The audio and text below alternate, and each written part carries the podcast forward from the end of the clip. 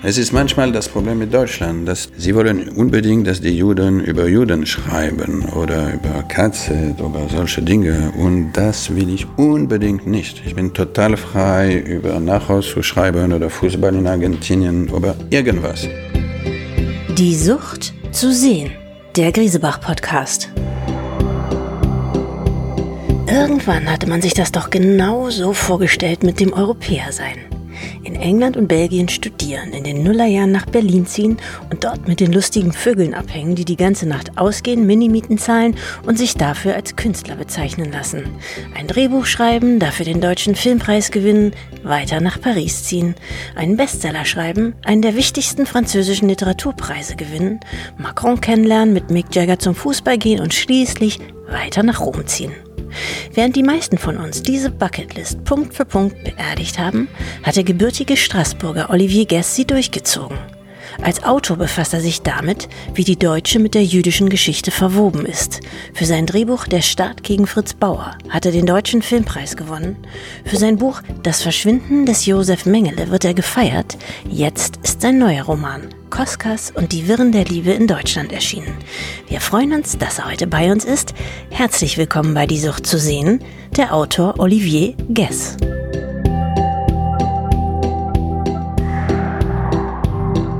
Du hast ein Buch über den KZ-Arzt Josef Mengele geschrieben. In Deutschland war das ein Bestseller, in Frankreich war das sogar ein Superbestseller. Denkst du, dass so ein Buch über einen deutschen Superschurken in diesen beiden Ländern auf unterschiedliche Arten gelesen wird? Wahrscheinlich ja. Das Buch wurde in fast ja, 30 Sprachen übersetzt. Der, der, der Ruf von Mengele existiert in der ganzen Welt, das ist sicher.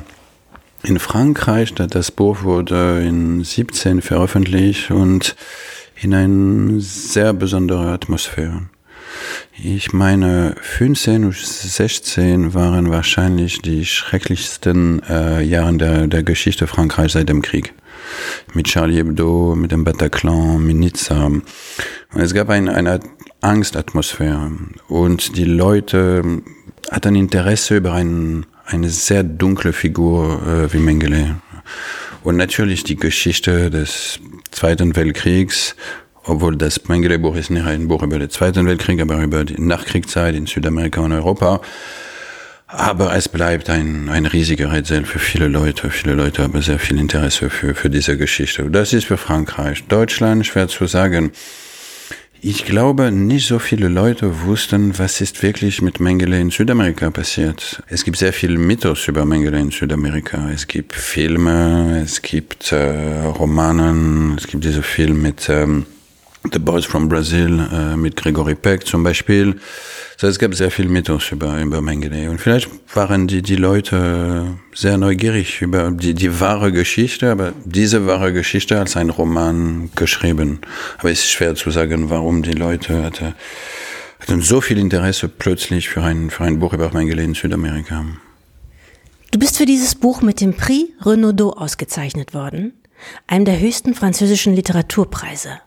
Vor dir haben ihn SchriftstellerInnen wie Annie Ernaux, Virginie Dupont, Eric Bouillard oder Leila Slimani erhalten. War die Auszeichnung eine große Überraschung für dich? Das ist immer eine Überraschung. Es ist immer eine Überraschung. Es ist ein, ein großer Wettbewerb in Frankreich für diesen Preis im Herbst jedes Jahr. Das ist ein, ist wirklich wie eine, die Leute, die Schriftsteller rennen für solche, solche Preise in Frankreich. Das war, es ist sehr lang, es dauert drei Monate. Der Schriftsteller kann absolut nichts machen, nur warten. Es hat nicht mit dem, es ist zu spät, etwas zu machen. Das Buch ist veröffentlicht und man muss nur extrem Geduld äh, sein. Aber dann, ja, es war eine, eine sehr, sehr schöne Überraschung. Wie hast du die Verleihung empfunden? Die findet traditionell in einem Pariser Restaurant statt, gell? Ja, genau, das ist dieses sehr berühmte Restaurant Rouen äh, im, ich glaube, im zweiten Arrondissement. Es ist, es ist der erste Montag im November, äh, wo der Prix Goncourt oder Prix Renaudot zusammen äh, entschieden sind. Und äh, es gibt zehn Leute, die für Goncourt, zehn andere Leute für Renaudot, also den ganzen Morgen, und sie entscheiden. Und du musst immer noch warten, nach drei Monaten. Und dann, wenn du ankommst, gibt es, keine Ahnung, hundert von Journalisten. Sie erwarten die, die zwei Autoren. Und die Fernseher sind da. Es ist diese zwei Preise, Goncourt und Rolls, ist sehr, sehr besonders in Frankreich. Was hat sich seitdem für dich verändert? Bist du Emmanuel Macron vorgestellt worden oder fühlst du dich jetzt als Teil der etablierten Pariser Literaturszene mehr als zuvor? Ich habe, ja, ich habe Macron getroffen. Wir, wir sind zusammen nach Russland gefahren für die WM. Ich bin ein großer, ich habe sehr viel über Fußball geschrieben und Le Monde hat mir in Russland für sechs Wochen geschickt während der WM. Und einmal bin ich zurück nach Frankreich, das war vor der äh, Halbfinale gegen Belgien und einen Tag danach, äh, ich habe ein Telefonat bekommen und das war der Élysée-Palast. Und so, ich bin wieder nach Russland mit Macron und ein paar Leute, fünf, sechs Leute, in seiner Republik Française Flugzeug äh, nach Russland. Und das hat von Élysée bis zum Stadion in St. Petersburg, das hat wahrscheinlich drei und ein paar Minuten gedauert. Das war fantastisch. Es war wie ein, ein Taxi im Himmel. Das war das war lustig und in diesem, das ist für die wirklich für die VVIP und dann triffst du die wirklich die VVIP der Welt. So am alle Zeit habe ich mit Viktor Orban gesprochen, als ob wir Freunden seit 20 Jahren waren, weil er denkt, du bist ein, wirklich ein VVIP. Deshalb gibt es keine Frage, wer bist du, warum sprichst du mit mir? Und ich habe auch zum Beispiel mit Mick Jagger, der Halbseiter, gesprochen. Das ist, solche Leute kann man in VVIP in, für die FIFA treffen. So, das hat wahrscheinlich, es hat auch mit dem Preis zu tun. Der Preis hat sehr geholfen. Ich meine, Frankreich, obwohl es ist das Land der Revolution, Frankreich bleibt eine Aristokratie-Stadt, Gesellschaft. Wenn man wirklich etwas schaffen in Frankreich, man muss von dieser Aristokratie, alle Aristokratie, äh, teilnehmen. Und in Literatur ja natürlich ein solcher Preis äh, hilft, diese Aristokratie zu, zu erreichen. Dann hast du sehr viele Türen, die plötzlich äh, geöffnet sind. Aber ich bin wirklich kein guter Pariser. Äh, ich bin sehr, sehr viel mit dem Buch gereist. Viel in Europa. Ich war auch in Japan, in China, in Südamerika, äh, Peru, Chile, Brasilien, Uruguay, Brasilien und so weiter und so weiter. So, das war für mich ein, wie ein sehr, sehr großer Reisepass, dieser Preis.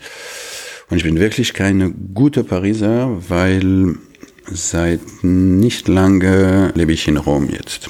Das ist ganz anders. Ich, ich wollte unbedingt äh, Paris äh, verlassen. Geboren wurdest du ja in Straßburg, einer Stadt im Osten Frankreichs, die einerseits gar nicht besonders groß ist, andererseits der Sitz der wichtigsten europäischen Einrichtungen wie dem Europaparlament, mhm. dem Europarat und dem Europäischen Gerichtshof für Menschenrechte. Als Hauptstadt Europas, so versteht sich Straßburg selber. Welche Rolle hat das für dein Selbstverständnis gespielt? Es hat eine sehr, sehr große Rolle gespielt. Straßburg hat wegen ihrer Geschichte drei Kulturen. Elsässische, französische, deutsche. Das ist immer da. Das ist immer präsent. Ich hatte noch zwei andere Kulturen. Mein Vater ist ein Jude aus Tunesien, so ich hatte diese nicht wirklich nordafrikanische, aber eine Mittelmeer- oder Südmittelmeerkultur und äh, meine Mutter ist mehr Mitteleuropa. So alle zusammen in Straßburg, es hat eine riesige Rolle gespielt. Deshalb wahrscheinlich bin ich ein Deluxe-Zigeuner geworden, äh, immer mit der Will zu, zu reisen. Und was war extrem wichtig auch, dass ich in der 80er Jahre groß geworden bin. Und die 80er Jahre sind wahrscheinlich die beste Jahre die Europa, europäische Konstruktion. Denn ich meine, nur die Idee, dass Deutschland äh, zwei Kilometer fern von Straßburg war, das war meine Umgebung. Ein anderes Beispiel ist Mailand, Italien. Äh, Italien hat immer eine sehr wichtige Rolle für mich gespielt und Mailand ist so nah von Straßburg wie Paris. Und als ein Kind, ich bin öfter nach Mailand oder nach Norditalien als nach Paris oder Normandie. Ich war nie in Normandie als ein Kind oder in Bretagne. Ich bin eine komische Franzose. Ich bin mehr Europäer wahrscheinlich als, als Franzosen. Und für mich ist es keine Kontradiktion zwischen Europäer zu sein und Franzosen oder Deutscher oder, aber das ist wirklich mein, meine Identität. Ein, eine große Mischung von, von sehr verschiedenen Dingen. Und es ist keine Überraschung, dass diese Identität äh, in Straßburg geboren ist. Seit wann ist deine Familie in Straßburg? Es gibt zwei sehr verschiedene Teile. Äh, mein Vater ist aus Tunesien in 63 in Straßburg gekommen.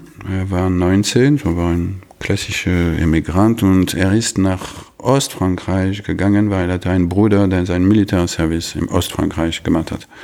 Meine Mutter ist in Straßburg geboren nach dem Krieg in 47 und ihre Eltern waren nicht aus Straßburg. Ich hatte einen Großvater, der in Südwestdeutschland geboren ist, am Anfang des 20. Jahrhunderts. Und seine Eltern kamen aus Böhmen. Aber sie sprechen nur Deutsch. Sie waren echte Zigeuner, diese Leute. Mein Großvater hatte, ich glaube, sieben oder acht Brüder und Schwestern und sind jeder in eine andere Stadt äh, geboren. Und meine Großmutter kommt aus äh, Thionville, das ist nicht weit von Metz, das ist Lothringen und das war noch an der deutschen Zeit, deutsche Kaiserzeit. Und äh, die, ihre Familie war ein Teil mindestens, die Mutter war auch, auch äh, aus äh, Rheinland. So ist eine große Mischung zwischen ja, Mitteleuropa und Nordafrika. Das ist relativ selten. Ein bisschen wie Philip Roth und eine Prise Woody Allen. So hat die Kritik die Stimmung deines neuen Romans Koskas und die Wirren der Liebe beschrieben. Fühlst du dich zwischen denen wohl? Magst du diese Zuschreibung? Ich wäre sehr stolz, wenn die Leute wirklich denken, oh, das ist wie Woody Allen oder wie Philip Ross. Ich denke, für eine junge jüdische Schriftsteller, diese Meister Philip Ross, Woody Allen, Saul Bellow, nur die, die drei größte zu nennen, sind so groß, dass wenn wir in den Literaturfeld ankommen, es ist wie ein Hommage. Aber es gibt nationale Variationen. In Deutschland gibt es Maxim Biller zum Beispiel. In Italien gibt es Alessandro Piperno. In Frankreich habe ich probiert auch. Und ähm, sie haben etwas geschafft. Und ich meine, was ist interessant? Dann natürlich haben sie ganz andere Dinge gemacht, aber ihre ersten Werke sind ja in diese Richtung, äh, wurde in diese Richtung geschrieben. Ich meine, als ein jüdischer Kind in einer traditionellen Familie sind wir erzogen, wahrscheinlich wie gute Sozialisten in der DDR waren. Ich erkläre mich. Es gibt Role Model. Der Bauer ist ein guter Bauer, der Arbeiter arbeitet in seiner Firma, die, der Lehrer äh, lehrt an der Schule. Alles ist perfekt. Es ist ein Idealbild der Menschen und der Welt.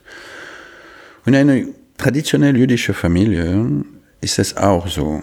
Die Eltern oder die ganze Umgebung äh, baut wie ein, eine Mythologie des Lebens. Und dann plötzlich entdeckt man die Realität der Welt. Und es ist ein riesiger Schock. Und es ist was Saul Bellow oder Woody Allen oder Philip Ross in ihre ersten Bücher beschreiben, die diese Betreffung zwischen der, der Realität und ihrer Welt, unserer Welt. Und ich glaube, eine zweite Generation von Juden, wir sind äh, viel jünger, wir haben auch diesen Schock erlebt. Und man beschreibt in seiner Weg, in seiner Welt diese Schock, diese Betreffung. Aber dann sind wir frei, etwas anders zu machen oder in diese Richtung zu bleiben. Ich habe für jetzt, aber ich glaube für, für die nächsten Jahre auch, die Entscheidung genommen, ganz andere Dinge, nicht in diese, in diese Richtung zu bleiben, aber viel, viel andere Themen und äh, Länder und Leute darüber zu, zu schreiben. Aber ja. Du meinst nicht bei dieser Perspektive zu bleiben oder wie meinst du das? Ich bin viel mehr als diese jüdische Familie. Ich bin ein Europäer, ich bin ein Kosmopolit. Ich habe sehr verschiedene Kulturen, ich habe sehr viele Dinge erlebt und die meistens diese Dinge, ich mindestens in den letzten 20 Jahren, hatten nicht mit Judentum zu tun. Es ist manchmal das Problem mit Deutschland, dass sie wollen unbedingt, dass die Juden über Juden schreiben oder über Katze oder solche Dinge. Und das will ich unbedingt nicht. Ich bin total frei, über Nachhaus zu schreiben oder Fußball in Argentinien oder irgendwas. Und das war immer ein bisschen mein Gefühl Ich lebe nicht mehr in Deutschland, aber ich bin oft da und ich arbeite sehr gerne mit deutschen Leuten. Aber ich bin frei.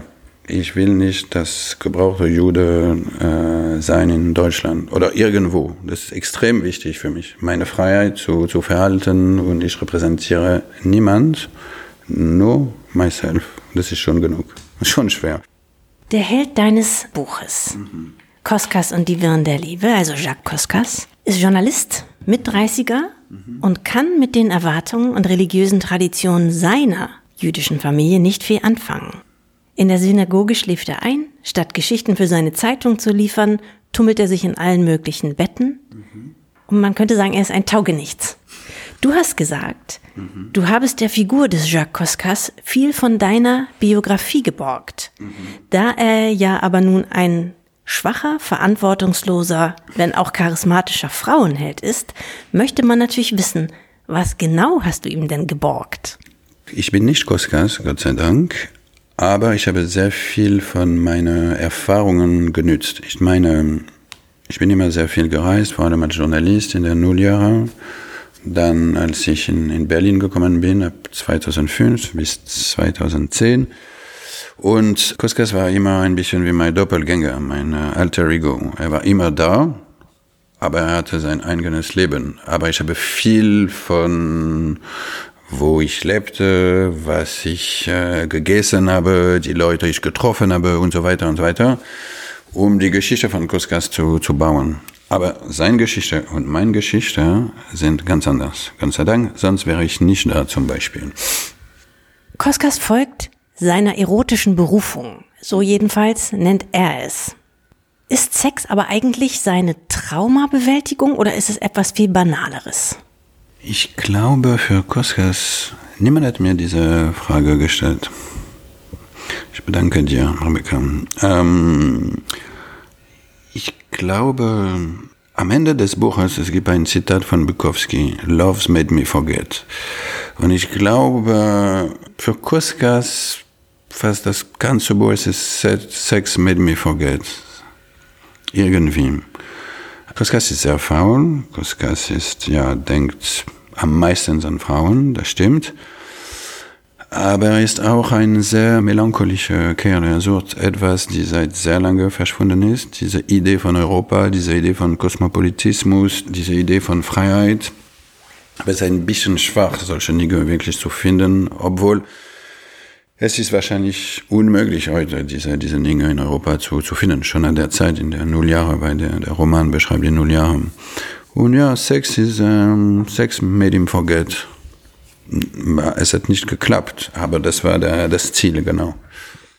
Koskas landet auf seiner Sinnsuche in Berlin. In der Stadt herrscht die Aufbruchstimmung der Nullerjahre und Koskas meint, endlich zu wissen, wo er hingehört. Mhm. Auch du hast hier gelebt, hier in Berlin. Mit welchen Gefühlen, das wirst du noch wissen, bist du hierher gekommen? Oder kanntest du die Stadt schon? Ja, Berlin, Berlin, ich habe mich ein Geschenk gemacht. Okay, du willst nach Berlin gehen? Geh nach Berlin, mach etwas. Und äh, viele Leute traumen, oh, ich würde sehr gerne nach New York umziehen oder nach Berlin oder irgendwo. Aber es gibt relativ selten Leute, die, die es machen. So die ersten drei Monate, ich bin im Oktober 5 gekommen, es war diese fantastische Herbst in, in Berlin. Es ist ein bisschen wie heute, wir sind fast Ende September. Es gibt diese Licht, äh, eine besondere Stimmung. Für mich, das wird die Stimmung von Berlin bleiben. Das ist meine erste Impression von, von Berlin. Und für drei Monate war ich auf meinem Balkon äh, jeden Abend und es gab eine lutheranische Kirche dagegen. Und jeden Abend habe ich diese Kirche angeguckt und ich habe gedacht, okay, du bist wirklich in Berlin oder erste Post mit der Berliner Handschrift. Das war von, das war etwas. Und was ist interessant, ich erlebe dieses Gefühl jetzt mit Rom. Es ist noch ein anderes Geschenk, es ist ganz anders, aber mein erster Post in Rom war wie ein Schock, weil das, es, es, es war, es war kein Scherz. Okay, du bist wirklich in Rom jetzt. Das ist ein anderes Leben. Und Berlin war so. Ja, die Stimmung war schon. Ich habe diese Freiheit gefühlt in Berlin, obwohl Berlin ist keine einfache Stadt. Heute keine Ahnung oder ich bin zu selten hier oder zu, zu wenig, aber die meisten der Leute waren allein. Äh, es gab keine Familie in der Zeit. Äh, die meisten der Leute sind aus Ausland oder aus verschiedenen großen Städten oder kleinen Städten in Deutschland und wir waren alle allein. Ich erinnere mich, dass Sonntag im Winter war sehr grau und man konnte wirklich diese ähm, Einzigkeit ähm, von Leuten fühlen. Es, es gab natürlich sehr, sehr verschiedene Gefühle, aber durchgehend, das war ein, ein, eine fantastische Erfahrung. In welches Milieu hat es dich damals gezogen? Oh, am Anfang, äh, alles war ein Zufall. Ich meine, ich kannte absolut niemanden in Berlin. Äh, ich bin mit einer französischen Frau nach Berlin umgezogen. Das hat nicht lange gedauert. Aber am Anfang haben wir nur ja, Leute zufällig getroffen. Aber die, ein paar dieser Leute, die ich getroffen habe, sind immer noch meine sehr, sehr enge Freunde. Das war ein guter Zufall. Ich erinnere mich zum Beispiel, ich war das erste Ding, ich in Berlin gemacht habe, ich bin in Institut Français gegangen, ein Literaturabend, Leute zu treffen. Solche Dinge, wenn, wenn du in eine Stadt, wo du niemanden kennst, probierst du Dinge, Leute zu treffen. Es gab schon sehr viele Franzosen in Berlin, viele Künstler oder Leute, die haben gesagt, dass sie Künstler waren, obwohl sie vor allem faul waren an der Zeit, weil es war extrem billig in Berlin zu leben. Das war extrem interessant. Von einer teuren Stadt wie Paris und plötzlich kannst du mit 1000 Euro relativ gut leben in der Zeit in Berlin. Ausgerechnet jetzt, da du in Paris ein Literaturstar geworden bist, ziehst du weiter nach Rom. Warum? Die, der Geist der Freiheit in Paris ist tot für sehr verschiedene Dinge. Es ist zu teuer geworden. Ähm, und was ist interessant, es ist ein sozialistischer Staat seit 20 Jahren. Und Paris hat alle, fast alle Leute weggeschmissen. Die Arme, die Alte, die Fette. Es ist wirklich ein, ja, es hat fast mit äh, Eugenismus zu tun. Es, es ist sehr komisch, diese Stadt. Und es ist extrem kompliziert, dort zu leben. Äh, sie haben alles gemacht, damit das Leben wirklich kompliziert ist. Es, es bleibt schön, Kultur ist unglaublich, aber das ist fantastisch für eine Woche. Und vor allem, es ist die Attentate von 15. Unser, ja, 15. Es hat wirklich die Stimmung verändert. Und jetzt ist der Gewalt immer eine Möglichkeit in Frankreich. Wir haben in kein anderes Länder, Land gibt es so viel Gewalt wie in Frankreich. Fast eine Aggressivität. In Rom ist es dort tatsächlich ein bisschen so, als würde man in einem großen Museum wohnen, so wie Leute es beschreiben? Ich habe nur zwei Wochen für jetzt in Rom äh, verbracht, dann musste ich reisen. Und wir leben nicht im Zentrum, aber nicht weit von dem Zentrum. Aber es ist sehr römer, wo, wo, römisch, wo wir, wo wir leben. Äh, aber jetzt gibt es keine Touristen, das ist, was ich verstanden habe. Aber die, die ersten zwei Wochen hatte ich nie die Zeit, im Zentrum zu gehen oder etwas anzugucken. Aber was ich mag, was, was ich die zwei ersten Wochen erlebt habe, dass äh, es ist wirklich eine südliche Stadt. Man fühlt sich manchmal fast in Südamerika. Das gefällt mir natürlich. Es ist wirklich Süditalien. Südliche Leute, wie sie sich bewegen, wie sie sprechen, was sie essen, wie spät sie essen und so weiter und so weiter. Was ich sehr mag, es ist dieser südliche Way of Life. Welche Art von Kunst ist dir wichtig? Wenn ich reise für meine, für meine Bücher, normalerweise, weil es passiert, dass ich fast jeden Tag in ein Museum gehe. Das ist extrem Luxus. Und ich mag vor allem äh, Malerei. Klassische Malerei, aber vor allem ja, 20. Jahrhundert, vor dem Krieg, nach dem Krieg. Hast du ein Lieblingsmuseum? Spontan Kunsthistorisches Museum in Wien, weil ich auch äh, Thomas Berner mag obwohl man kann nur ein Thomas Bernhard jede zwei Jahre lesen, sonst ist es ein bisschen zu, zu dunkel. Das ist spontan, aber das ist mehr klassische, klassische Kunst.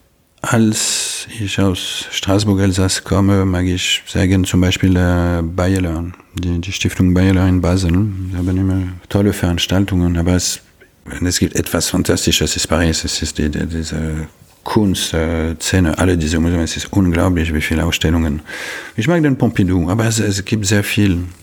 Buenos Aires zum Beispiel, der Malbahn, äh, ist auch fantastisch. Welchen Künstler bewunderst du am meisten? Gibt es da einen? Spontan wieder, ich denke an Gauguin. Ich weiß nicht, es ist ein bisschen gefährlich, Gauguin zu, zu mögen diese, diese Tage, weil er hat wahrscheinlich mit sehr jungen Frauen geschlafen in Tahiti. Aber ich mag seinen Gest. Ich meine, Ende des 19. Jahrhunderts entscheidet die Zivilisation zu verlassen, etwas anders zu, zu sehen, zu fühlen und zu schaffen. Eine ganz andere Kunst. Ich bewundere das. Ich bewundere seine, seine Farbe. Ich bewundere seinen Mut, in dem Ende der Welt zu gehen. Ein bisschen wie später die, die Expressionisten in, äh, in Südozeanien gehen. Es ist interessant, am Ende des 19. Jahrhunderts gab es schon fast dieselbe Debatte als wie heute.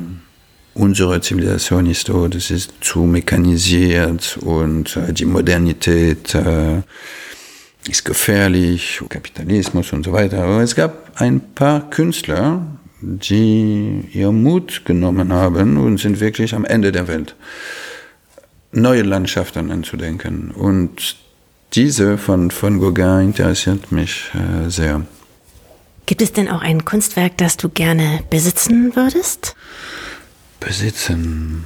Wieder spontan, äh, vielleicht ein Malevich. Für eine lange Zeit äh, mochte ich sehr gerne, was er während der Revolution oder der, mehr oder weniger diese, dieser Konstruktivismus und äh, die Idee von Modernität an der Zeit.